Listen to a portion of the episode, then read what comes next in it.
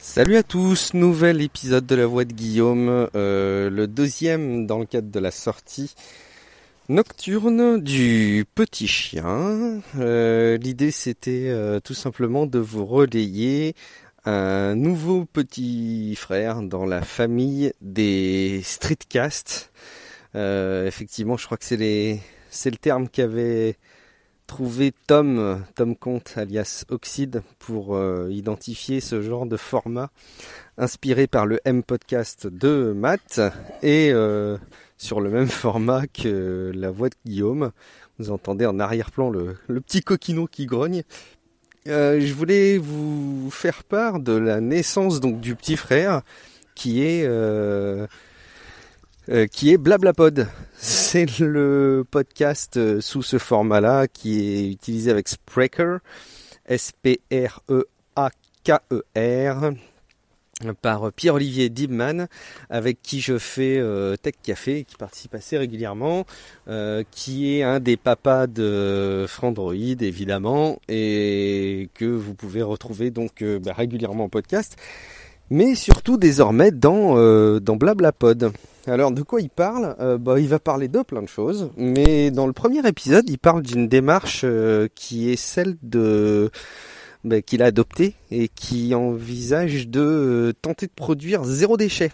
Alors euh, grosse grosse ambition, je dois dire, euh, d'arriver à produire zéro déchet. Quand je vois toutes les toutes les situations où je fais euh, des où je produis des déchets, euh, que ce soit suite euh, aux courses euh, et surtout alors avec un bébé euh, avec les couches, je vous laisse imaginer la profusion de poubelles que ça peut être, même si on essaye malgré tout de faire attention, on est quand même très très loin de la démarche qu'il explique et qui est assez euh, extrême, je trouve, mais qui est vraiment extrême dans le bon sens. hein. Je, je m'imagine un, jour, peut-être pas si lointain que ça, où euh, les gens feront euh, bah, tous comme lui, parce qu'on n'aura pas trop le choix et puis que ça deviendra euh, obligatoire. Je pense qu'une des bonnes directives, c'est d'ailleurs de de le faire intelligemment, hein, mais de tenter de taxer les déchets. Euh, J'avais déjà vu ça dans différentes villes, des dispositifs qui visaient à taxer les déchets euh, de manière à limiter la, production de ceux-ci par les foyers. Et honnêtement, je trouve que c'est une super idée. Alors encore faut-il que ça prenne en compte un certain nombre de, de spécificités. Hein. Typiquement, et c'est là où on commence un peu avec les exceptions, mais quand on a un enfant en bas âge, bah, à moins d'utiliser des, des couches jetables, ce qui est euh, extrêmement, à mon sens, euh, complexe, eh ben, euh, le fait d'utiliser des couches, euh, euh, pardon, lavables, et le fait d'utiliser des couches jetables est extrêmement générateur de déchets, par exemple, mais c'est une, un des exemples.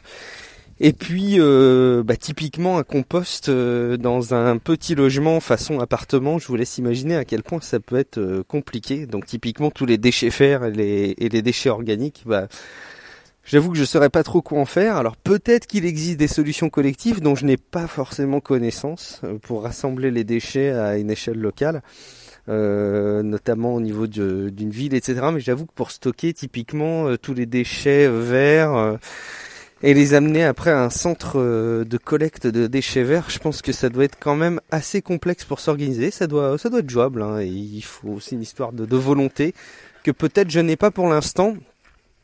Euh, voilà, si vous avez des démarches similaires, des recommandations, des idées, surtout encore une fois mis euh, en perspective de d'un logement qui est pas forcément une maison euh, euh, avec un terrain complet et avec toutes les possibilités qu'on peut imaginer d'une maison, ben, surtout tenez-moi au courant, c'est intéressant, votre euh, votre retour m'intéresse pas mal.